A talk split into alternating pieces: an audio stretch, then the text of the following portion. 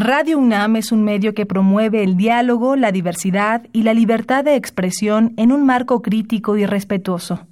Los comentarios expresados a lo largo de su programación reflejan la opinión de quien los emite, mas no de la radiodifusora.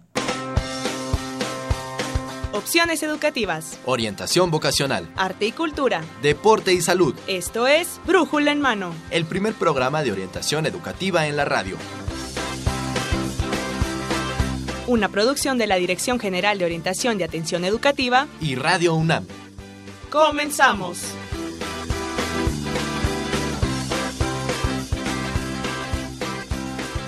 Hola, ¿qué tal amigos? Hoy 18 de diciembre, Brújula en Mano, vamos a transmitir el programa 1119 y bueno, pues esperemos nos acompañe porque vamos a tener tres temas que esperemos a usted le interesen. Vamos a hablar acerca del futuro, con las carreras del futuro. Vamos a hablar también acerca de las becas de la UNAM y también vamos a hablar acerca de las competencias que debo identificar para mi búsqueda de empleo.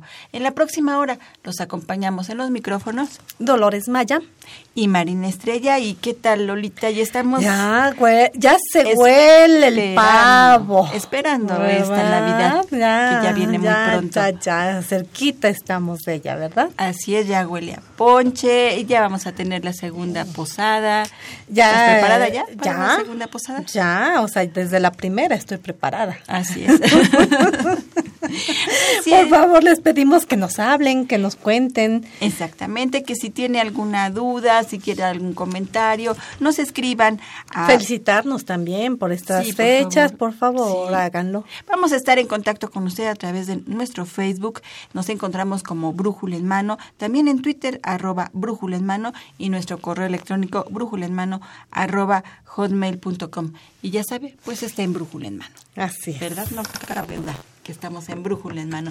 Y bueno, pues después de haberle contado estos tres temas que vamos a tener, vamos a iniciar, vamos a introducir el tema de las nuevas carreras con esta cápsula. Regresamos, no se vayan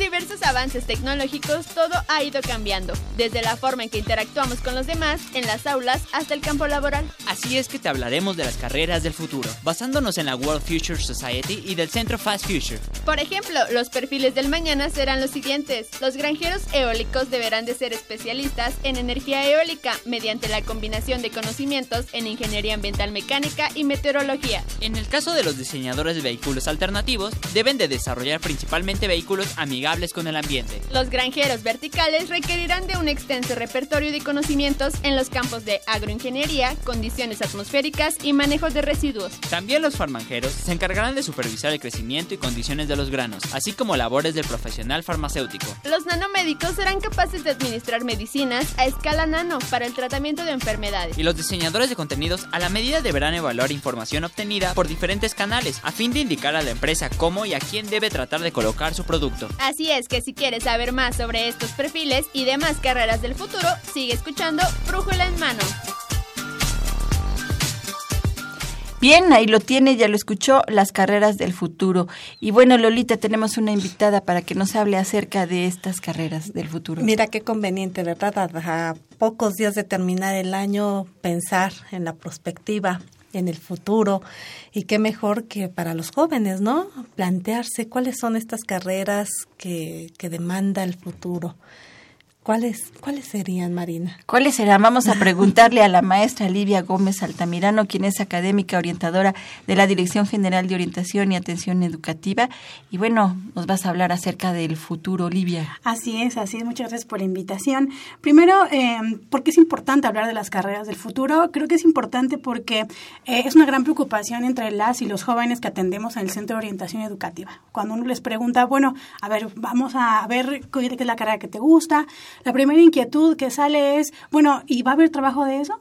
¿No va a haber trabajo de eso? ¿Cuánto voy a ganar? Es la primera pregunta, ¿verdad? Del campo laboral. Así es, el campo laboral la verdad es que les inquieta bastante. Por tanto, pues es importante este pues conocer aquellas carreras, ¿no? que van a tener pues más demanda en el futuro, ¿no? Quizá eso ayude a las y los estudiantes a que puedan elegir eh, con más seguridad, ¿no? la carrera que quieran este estudiar. Y ahora la, la UNAM ha este digamos que hay nuevas carreras, hay nuevas carreras en la UNAM que está pensando precisamente en el están pensadas en el futuro precisamente porque congregan, son multidisciplinarias, congregan varias disciplinas y bueno, están muy interesantes. Pues no solo son multidisciplinarias, son transdisciplinarias, ¿no? Que es, es la característica de las nuevas carreras. Pero también otra gran característica de estas nuevas carreras, no sé si sean del futuro, yo espero que, sí, ¿verdad?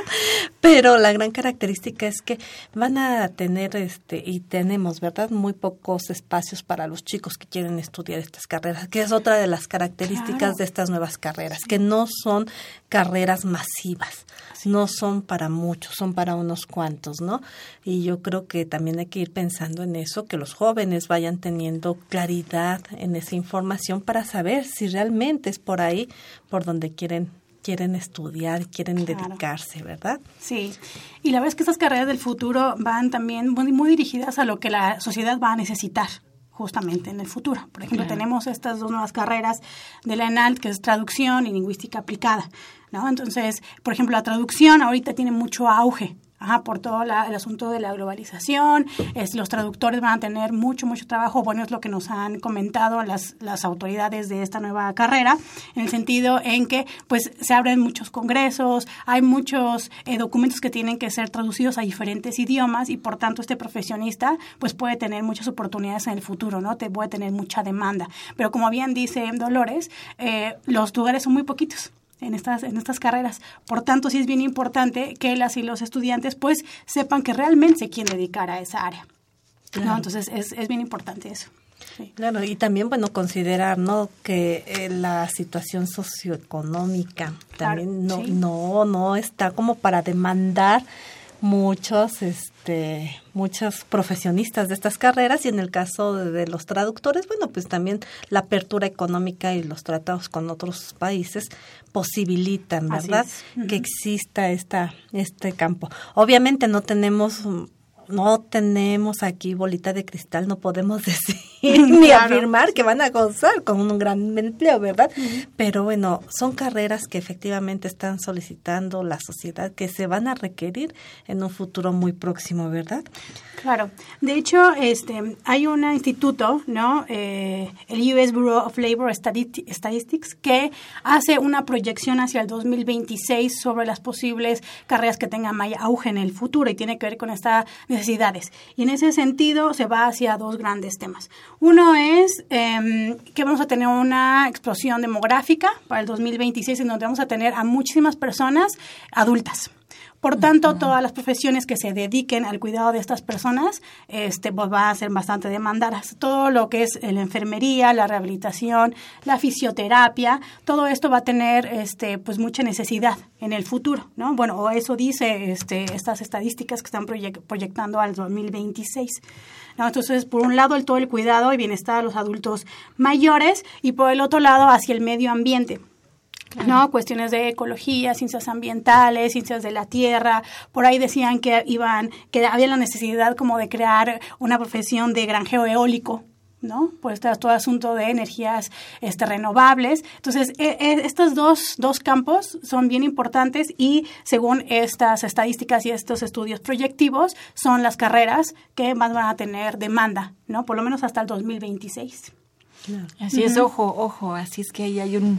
este pues toda la geriatría, ¿verdad? Toda la geriatría. Sí, sí, sí. De hecho, la, la, UNAM ya tiene una carrera que tiene que ver con ello, ¿no? Sí, es eh, Desarrollo Comunitario para el Envejecimiento que se da en el campus de Tlaxcala. ¿No? Por la FE Zaragoza. Así, es. Así es. Y también aquí en la FE Zaragoza, también se imparte aquí en la FE Zaragoza. No, solamente, en el campus Tlaxcala. En el campus Tlaxcala. Así es. Que esa es otra de las características de las nuevas carreras en la UNAM. Así es. Se están dando en escuelas del interior de la República. Así es. Así es que, bueno, necesita también jóvenes que tengan ese perfil, jóvenes que se quieran vivir cerca de su escuela y que estudien por allá. O jóvenes que, bueno, ya están viviendo, que sean de Morelia, que sean de, de Yucatán, porque allá también hay una escuela nueva de la UNAM. Claro. En, también este, en León, también a los jóvenes de, de León, pues les están llegando estas carreras, estas nuevas carreras. Así es. que mira, no es gratis que estén justamente en centros de investigación, ¿sí? o sea, no es gratis que,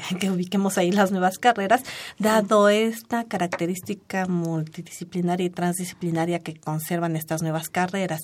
Pero ¿por qué, ¿por qué, Livia, tú nos podrías comentar por qué se da esta característica, por qué se diseñan de esta manera, por qué dejamos el modelo tradicional de diseñar las carreras donde aceptamos a muchos jóvenes y, optamos por estas modalidades eh, donde se comparten los conocimientos entre diferentes disciplinas. Claro, yo pienso que es eh, que estamos respondiendo a la demanda del, del, campo laboral. ¿no? Yo creo que ahora las empresas necesitan especialistas en ciertos temas y quizá no, ya no pueden esperar a que estos profesionistas se, se vayan eh, haciendo posgrados, haciendo estudios más especializados, sino lo, yo creo que necesitan ya gente especialista en esos temas que pueda desarrollar proyectos muy, muy, muy particulares. Eh, yo creo que eso es lo que está sucediendo. Ah, perfecto. Entonces, es, esa, digamos que es imprescindible que ahora el conocimiento se vaya diversificando y además especializando. Claro. Cada vez más.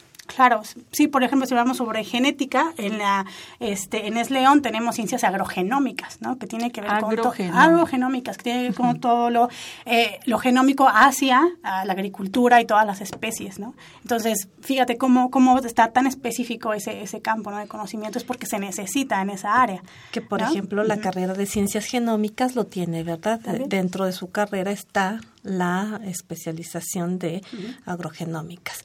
Entonces ya se viene trabajando también ciencias genómicas, pues sería una de las carreras del futuro, ¿verdad? Por supuesto. Ahora, este, esta transdisciplinariedad tiene que ver con esta, este compartir conocimientos, o sea, vemos la vejez y la vejez no la podemos entender desde una disciplina. Claro.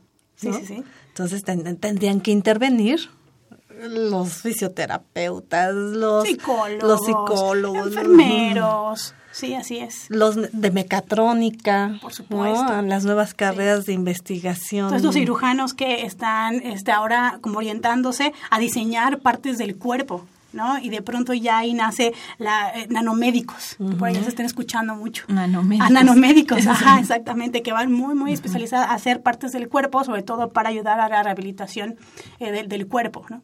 Que son también los ingenieros biomédicos, ¿no? Exactamente, ingenieros biomédicos, física biomédica también, hacia la física. Exactamente, exactamente. Estos, estos ingenieros que construyen, pueden construir incluso prótesis de un dedo, de una mano. Así es cosas así tan tan pequeñas o macros también una pierna, claro. ¿no? Y que conjuntan la ingeniería, el diseño, la medicina, y la física. La física. Sí, la verdad es que es un conjunto de, de disciplinas eh, que se dan lugar en ese tipo de, de carreras. Así es, pues qué interesante. ¿Y cuántas carreras, no? ¿Cuántas carreras nuevas habrá? ¿Cuántas carreras del futuro habrá? habrá? Uy, pues no, eso sí no se sabe. Como decía Dolores, no tenemos una, una bolita mágica, pero seguramente se irán especializando, ¿no? Seguramente, sí. Y las que tenemos han ido modificando también, ¿no? Claro, sí, yo creo que esa es la gran ventaja que tenemos, ¿no? Que este, estas, estas carreras que ya tienen muchos años se pueden también ir adaptando, ¿no? A lo que la, eh, la sociedad vaya necesitando a través de una revisión de sus planes de estudio. Entonces yo creo que eso es también la ventaja de estar haciendo una revisión constante. Y, y, permanente de esos planes de estudio, de tal manera que se vayan adaptando y no se queden fuera de lo que la sociedad va a demandar.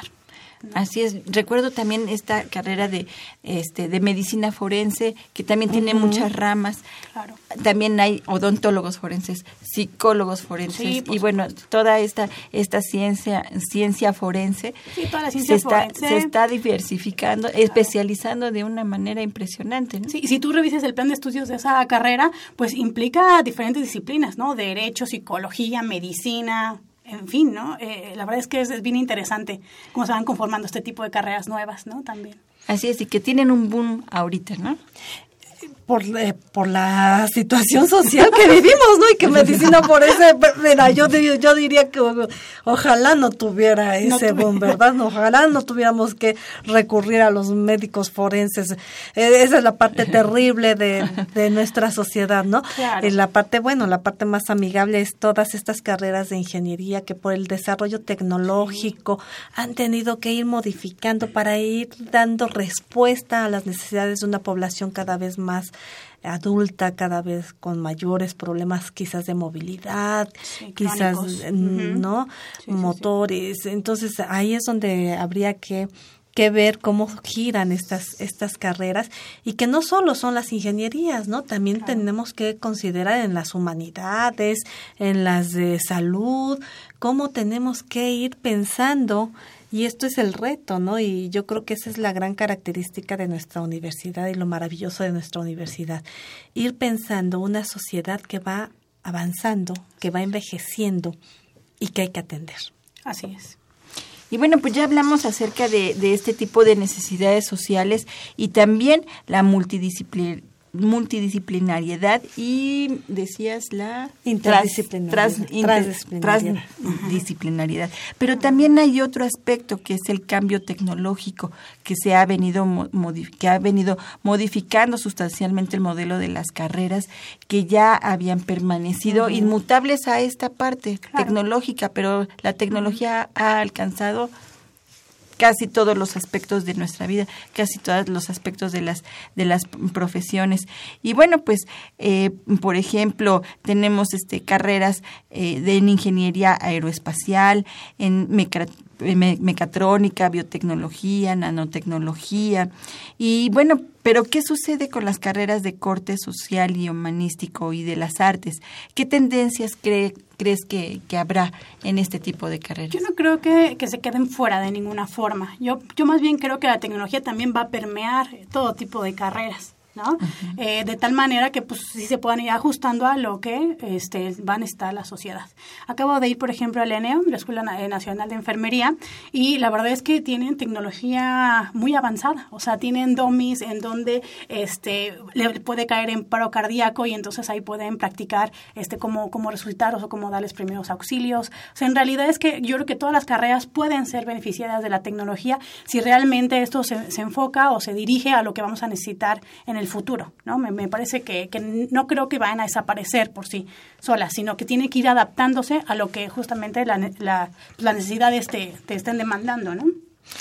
Que esa es la característica de la transdisciplina, ¿no? Claro. Vamos, eh, enfermería, además de tener los domis para poder practicar, pues dentro de una zona hospitalaria, pues el instrumental, los equipos médicos de alta tecnología requieren que el enfermero tradicional que nosotros conocíamos, pues lo dejemos de ver como un enfermero tradicional. Va a tener que ser un enfermero que entienda esta nueva tecnología, estos nuevos aparatos tecnológicos que están ayudando a mantener con vida a un paciente. Entonces, e, esa es la maravilla de, que se comparta ¿no? el conocimiento entre diferentes disciplinas. Así es, y bueno, recuerdo en las carreras del área este, de las humanidades y las artes, por ejemplo, en la carrera de diseño gráfico, que bueno, ellos ya tienen, hacen sus diseños este, por medio de la computadora, o también este, han incursionado en nuevas áreas también, en, la, en el área multimedia, por ejemplo, ya están siendo más especializados precisamente por el uso de la tecnología en el diseño. También hay estas impresoras en, tercera dimensión, que las puede utilizar el diseño, pero también que se están utilizando en la medicina, en el campo de la medicina, para hacer arterias y para hacer partes del cuerpo, este, y entonces sustituirlas, ¿no? Y entonces que siga funcionando el sistema. Entonces es bien interesante. Así es, o la carrera de bibliotecología que ahora todo, todo, todos, este, eh, digamos que en lugar de ir a, consultar el fichero, puedes hacerlo desde tu casa y ver las tesis, incluso vemos que se pueden, este, eh, consultar revistas electrónicas, eh, se pueden consultar documentos, bueno, una infinidad de este de, de, cosas. Aquello que se imaginaba en las películas de hace 30 años creo que creo que ahora ya lo estamos viviendo verdad ya estamos. cuando el destino nos, alcanza ya nos, ya nos alcanzó. Así es y estamos aquí con este estas nuevas tecnologías, con estas nuevas carreras del, del futuro, ¿sí? Que van a requerir, pues, bueno, gente con mayor especialización, campos muy diversificados, y, que la UNAM está dando respuesta también a ello, ¿no? A estas necesidades. Pues, así es. Así es.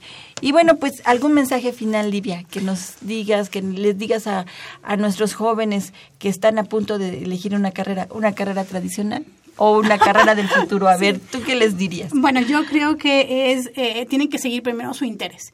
y el propósito que ellos tengan en la vida. O sea, muchas veces uno le pregunta, bueno, ¿qué quieres aportar en la vida? ¿no? Y algunos no saben, pero algunos sí lo tienen muy claro. ¿No? Entonces, eh, por ejemplo, eh, yo voy a dar un taller de ciencias para jóvenes en Juriquilla, en el Centro de Geociencias de la UNAM.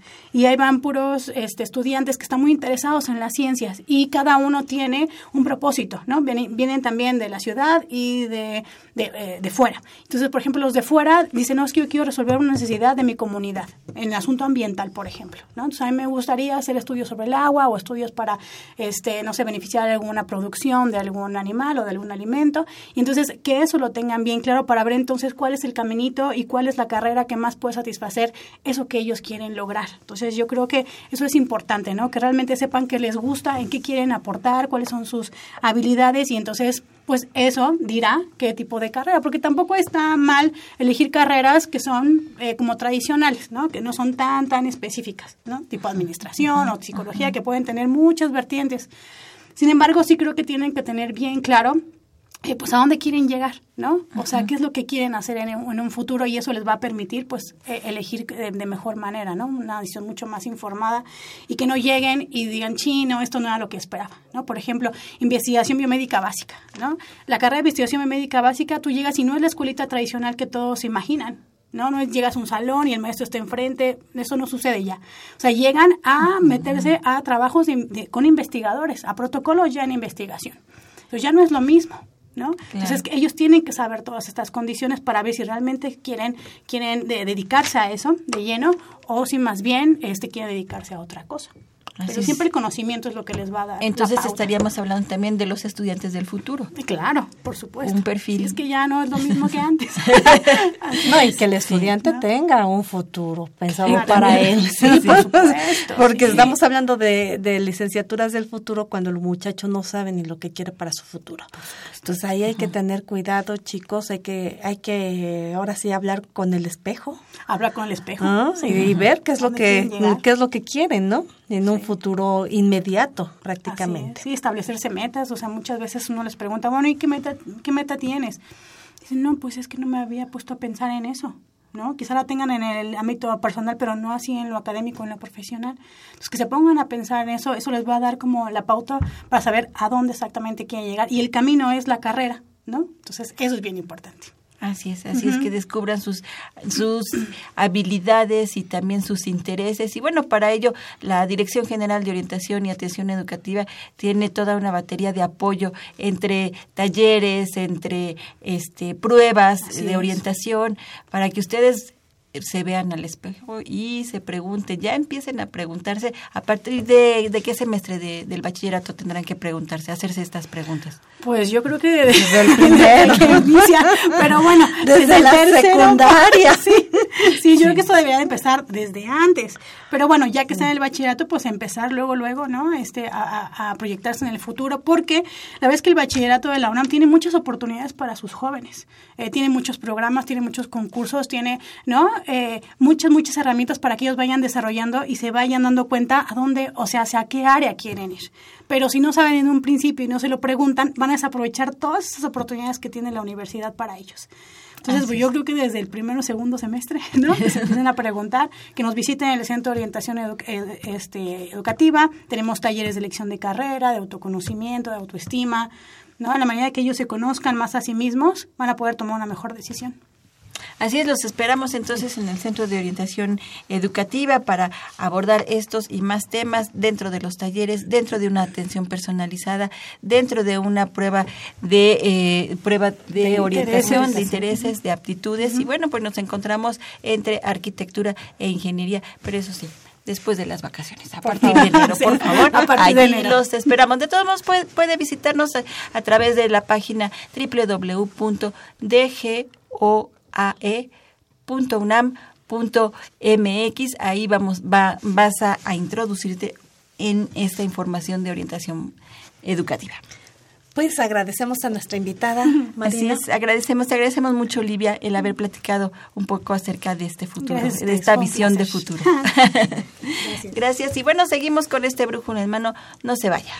¿Sabías que las empresas no solo se fijan en tu currículum, sino también en tus competencias emocionales? Por ello, en las entrevistas de selección, muchas de las preguntas se dirigen a detectar en los candidatos la presencia de competencias necesarias para adaptarse a esta realidad laboral. Se debe tener autoconfianza, automotivación, iniciativa, liderazgo, habilidades de comunicación, entre otras. Estas competencias emocionales tienen dos aspectos. El primero es saber utilizar las emociones positivas como elementos para una buena comunicación con los demás. Y el segundo es el dominio de las emociones, lo que supone controlar sentimientos negativos y convertirlos en factores positivos. Las competencias emocionales se manifiestan a nivel personal e interpersonal. La personal es conciencia de sí mismo, la autoconfianza y autocontrol de las emociones. La interpersonal es ser empático con los demás, así como la capacidad para provocar respuestas deseables en los demás. Todas las competencias emocionales son importantes, pero si quieres saber más de estas, sigue escuchando Brújula en mano.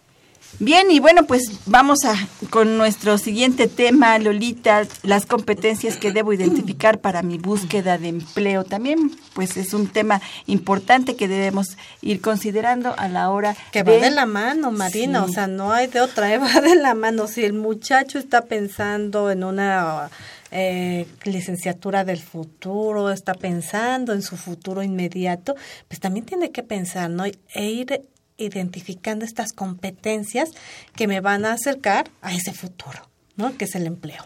Así es, y bueno, pues para ello tenemos como invitada a la maestra Carmen Sanabria, académica y orientadora de la Dirección General de Orientación y Atención Educativa. Bienvenida, Carmen. No, mil gracias a ustedes por la invitación. Y bueno, ¿qué es esto de las competencias? ¿Es competir? ¿Qué, ¿A qué le llaman competencias en el ámbito laboral? Bueno, no es competir, o sea, es eh, más bien está encaminado a ser competentes en diversas áreas, que es distinto. ¿sí? Eh, la bolsa de trabajo, este, nosotros nos basamos en el modelo de competencias y eh, la utilidad que tiene este modelo es que, sin embargo, para los estudiantes, para los recién egresados, muchas veces los reclutadores, los empleadores, quieren que contratar más bien competencias que experiencia, pues porque no la tienen. Y eso es una ventaja para estos muchachos que son muy jóvenes.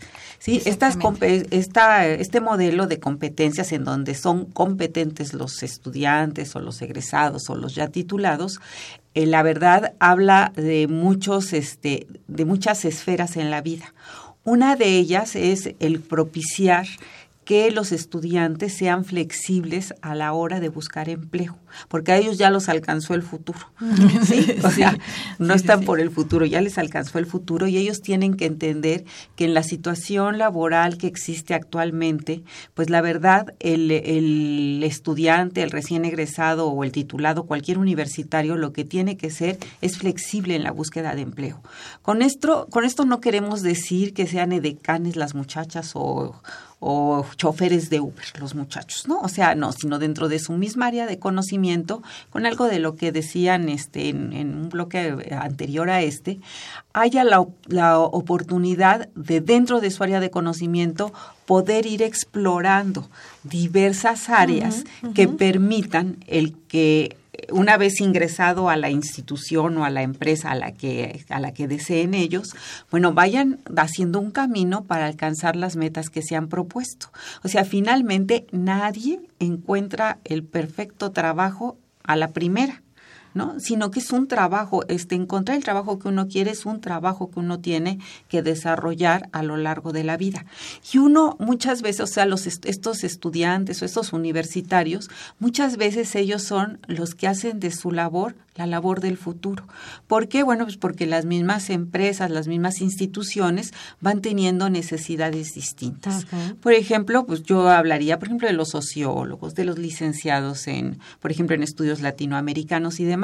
Quizás la concepción de estas carreras eh, cuando nosotros, cuando yo era joven, pues es muy diferente a la de ahora, ¿no? Ahora se encargan de problemas estructurales, de problemas ecológicos, de problemas de legislación sobre la tierra, etcétera. Entonces, la verdad, van incursionando en todos ámbitos del, de lo que se habla ahora de esas carreras del futuro. No hay carreras ni buenas ni malas.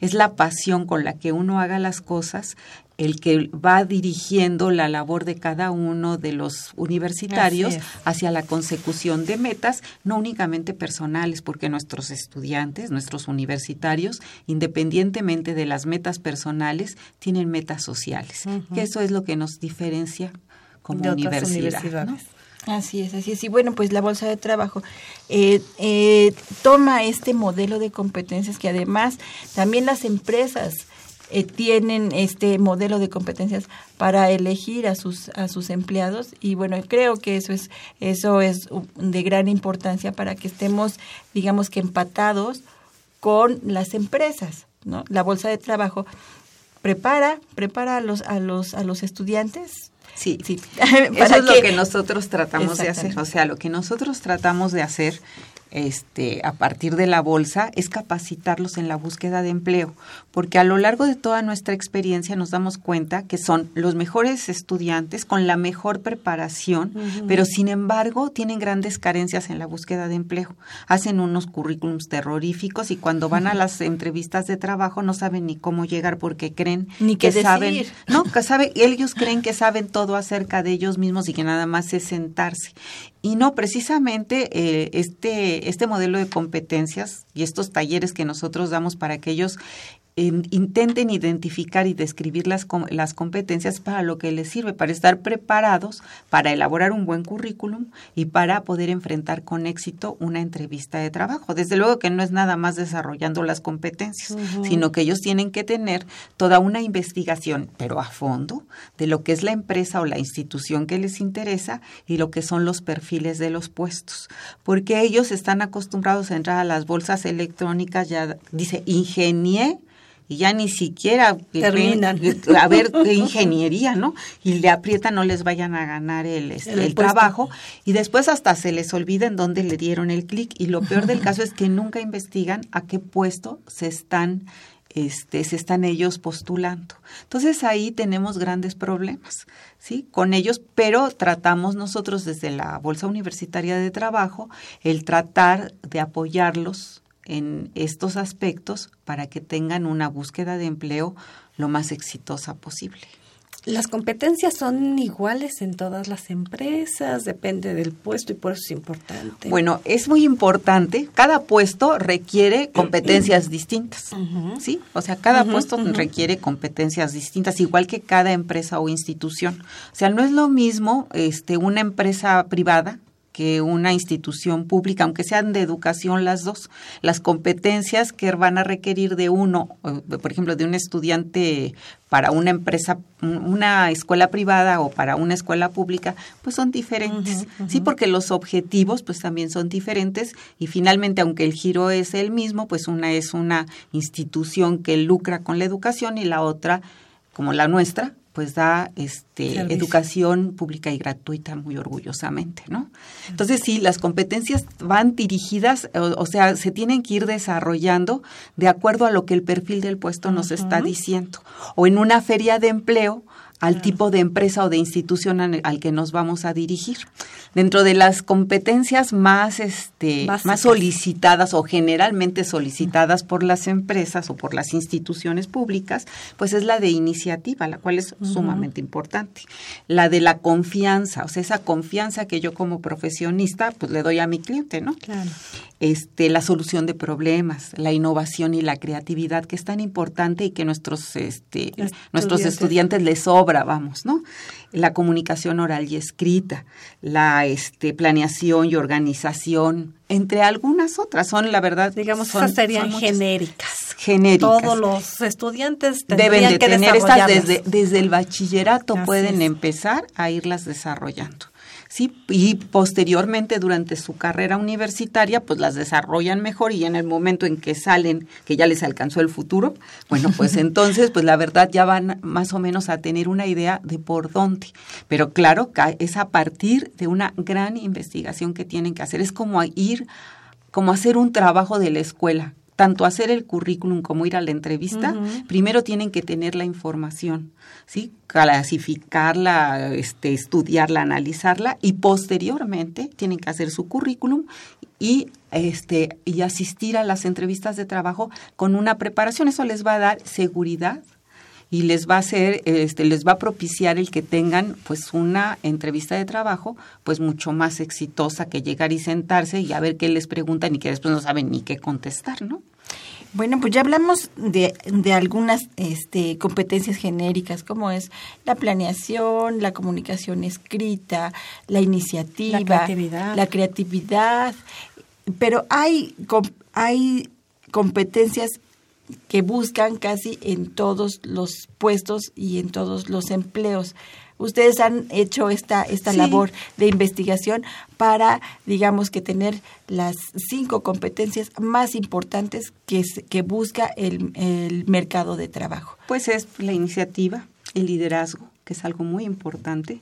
¿sí? El liderazgo entendido como la manera en cómo este, tú te adaptas y te manejas en un grupo. Sí, que ahí tenemos a veces problemas porque eh, ellos son los que tienen la mejor preparación y sin embargo cuando están en en un grupo. assessment o en algún tipo de entrevista en donde hay de diversas instituciones, tanto públicas como privadas, después algunos, algunos de la UNAM se sienten como un poco más chiquitos, ¿no? Y entonces los que dirigen son, eh, son los muchachos de las escuelas este, privadas o de otras instituciones. Entonces lo que nosotros tratamos de que ellos entiendan es que la verdad, pues no hay mejor universidad en este país que la. UNAM. La, la excelencia académica con la que egresan, pues es la mejor. ¿sí?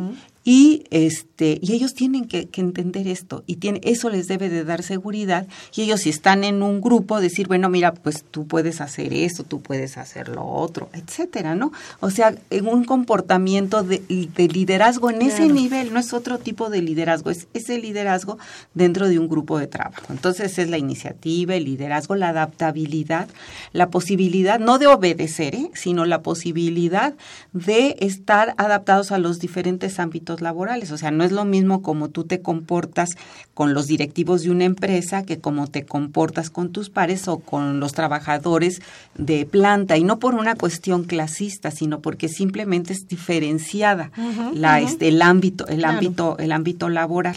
Si esa sería otra, otra sería la solución de problemas este y una más que sería la este la, la cuestión esta de la innovación y la creatividad. Eso es en lo que en realidad están buscando todos los empleadores tanto de las empresas este privadas como de las de las organizaciones públicas. Así es, y bueno, pues estas son las, las cinco competencias más buscadas, pero ¿qué pasa si de verdad no las tengo? O Bueno. alguna de ellas no las tengo. Bueno, la verdad es que es, es- es importante que identifiquen qué com- con qué competencias cuentan. Pero la, la ventaja de esto es que no es un talento con el que se nace, sino que se, Se pueden desarrolla. desarrollar. Así es es. como las aptitudes, como los intereses y demás, en donde ellos pueden desarrollarlas. Por ejemplo, si yo soy una persona muy, este, así como que no hablo, muy introvertida, bueno, pues la verdad están en la UNAM con tan 300 mil estudiantes, pues que se salgan a las islas y ahí empiecen a, este, a, conocer. ver cómo a, a ver cómo le hacen para desarrollarse y para empezar a sí, empezar a que se les quite lo introvertido, Así vamos. es. Pero uno se da cuenta de cuáles son las fallas que tiene uno y la verdad no hay nada que te limite a que puedas desarrollar estas competencias que son requeridas para la para poder encontrar trabajo. Así es, pues se nos acaba el, El tiempo, tiempo. Lolita, Ya, ya tan desafortunadamente. Pero antes de que nos vayamos, quería nada más que nos diera una última recomendación, la maestra Carmen Sanabria, final, para eh, cómo, cómo exponer estas competencias en una entrevista. Bueno, en una entrevista de trabajo lo que tienen que hacer, conociendo bien el perfil del puesto y las características de la empresa o institución a la que quieran ir, ellos tienen que determinar cuáles consideran que son las competencias más importantes para poder vender su perfil profesional al reclutador y que este y, y que se y que se las puedan comprar. Tienen que recordar que ya cuando llegan a la entrevista de trabajo tienen recorrido casi un 50%, porque ya eligieron su currículum. Así es. ¿sí? Y que ya el, el otro 50% pues ya depende de la manera en cómo evidencien sus competencias este de comportamiento al reclutador, este, al empleador. Vamos. Así es, y bueno, eh, la, la Bolsa Uni- Universitaria de Trabajo tiene este, eh, estos temas y más en su página. en Sí. su página electrónica donde usted, si no es de la UNAM, bueno, puede, puede eh, conocer este tipo de temas. Sí, este, nuestra página es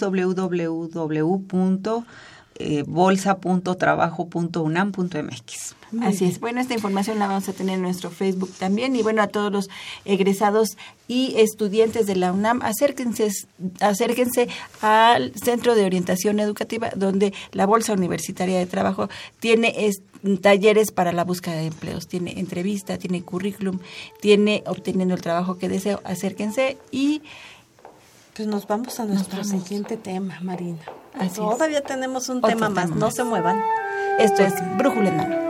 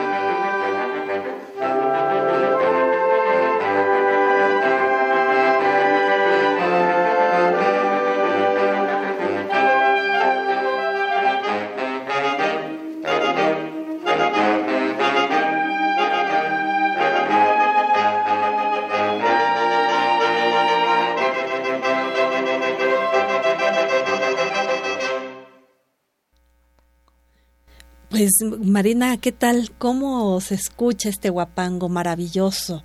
Y mira, la peculiaridad ahorita eh, es un guapango que requiere demasiados instrumentos. Es un espectáculo escucharlo con todos los instrumentos, pero este en especial con esos instrumentos de aliento se escuchó, bueno, también fantástico, ¿eh? ¿Qué te pareció a ti? Así es, Lolita, y bueno, pues eh, ya lo comentábamos antes, este, fuera del aire, el guapango es considerado, bien lo decías, como el segundo himno nacional mexicano, y bueno, donde quiera que lo escuchemos, eh, de la manera en que lo escuchemos, ahora bueno, fue con, con instrumentos de, de aliento, pero bueno, este, como quiera que lo escuchemos, es una canción que nos eriza la piel, y yo creo que bueno, pues es el segundo himno nacional mexicano. Nos identifica, nos da esa, ese ser, esa pertenencia nacional, ¿verdad? Ese orgullo de ser mexicanos. Eh, digo, ojalá todos nuestros radioescuchas, si no lo conocían, disfrútenlo ahí métanse a YouTube y lo pueden encontrar en diferentes con diferentes orquestas vean todos los instrumentos que lleva este esta um, interpretación del guapango eh, la duración también es muy larga no eh, a, lo mejor nosotros los, los más viejitos lo tenemos muy muy ubicado verdad porque salía era la entrada de un programa de hace muchos años, este Guapango, ¿no? Un programa de televisión de ahí, de este México Mágico. ¿No? que hacían todo un recorrido por, por la ciudad, tanto cultural, artístico, y esa era la introducción de ese programa, el Guapango. entonces digo, por eso lo tenemos a lo mejor muy bien ubicado, pero los jovencitos, acérquense a nuestra cultura, chequen el Guapango o escúchenlo, disfruten este Guapango que es maravilloso. Así es, y bueno, pues con ello comienza el fin del año 2017, un año de diversos sucesos trágicos y angustiantes, Lolita, pero también de esfuerzos y evoluciones económicas, políticas y sociales en nuestro país, un año de aprendizaje y conocimiento para todos los universitarios. Así es, y bueno, nosotros la manera que lo tenemos sí lamentamos todo lo que se vivió en estos últimos meses, ¿verdad? Con este cierre de año tan devastador, tan movido, tan quizás eh, que nos tocó las fibras como seres humanos, ¿verdad? Apoyo, solidaridad, miedo, todos los sentimientos encontrados, ¿verdad? En este cierre de año. Pero bueno, la música nos ayuda. Y eso es lo importante. Y hoy celebramos con música el cierre de este ciclo, el cierre de este año. Y este, y, bueno, lo que nosotros acabamos de escuchar fue la orquesta de saxofones de la Facultad de Música de la UNAM.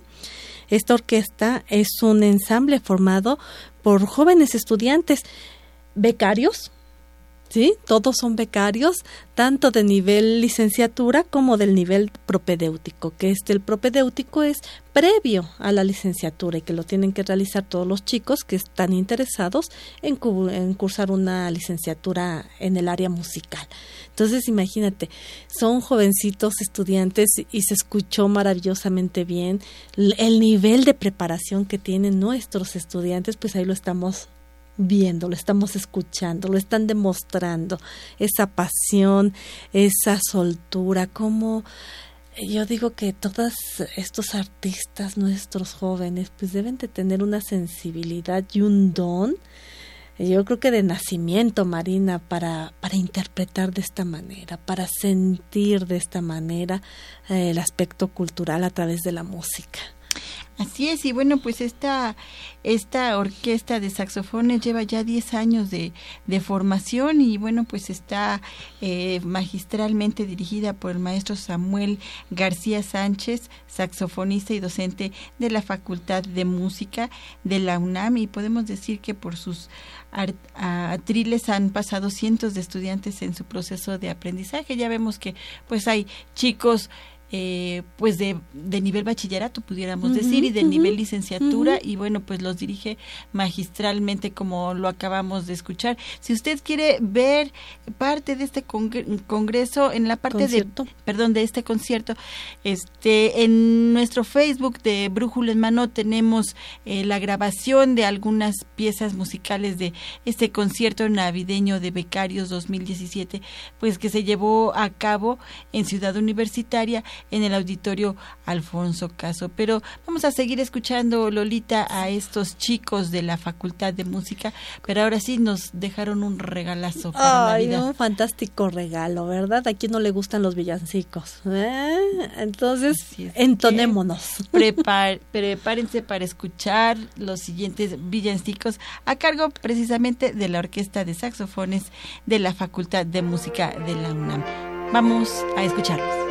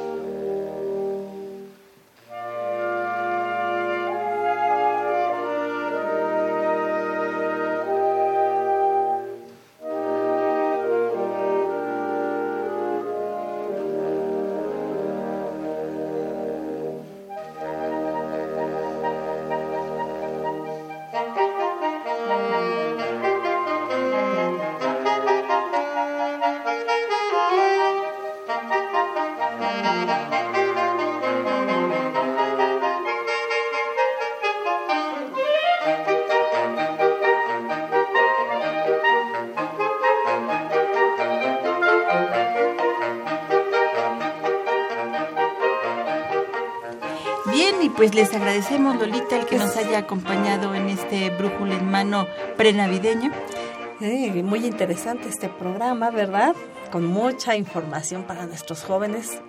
Ahí la tienen, un regalo de Navidad de nuestra parte. Así es, y bueno, pues eh, búsquenos a través de nuestras redes sociales, nos encontramos como Brújula en Mano, les vamos a, a subir los eh, teléfonos, las páginas electrónicas que dieron nuestros invitados y para que usted las tenga, bueno, pues eh, nos pueden encontrar ahí en Facebook, en nuestras redes sociales, a través de Brújula en Mano. Y bueno, pues les deseamos una feliz Navidad, Lolita. Que la pasen muy bien, que, que estén en armonía con su familia que disfruten este tiempo de estar en familia. Así es, y bueno, pues nos despedimos de ustedes, no sin antes eh, agradecerle en los controles técnicos a Miguel Ángel Ferrini, en la producción y locución a Tania Ortega, a Ingrid Avesilla, a Aldo Rodríguez, en la producción de, de TDB y redes sociales a Miguel González, en la realización y producción general a Saúl Rodríguez Montante y en la conducción estuvimos Dolores Maya y Marina Estrella. Nos escuchamos la próxima semana. La Dirección General de Orientación y Atención Educativa y Radio UNAM presentaron Brújula en Mano. el primer programa de orientación educativa en la radio.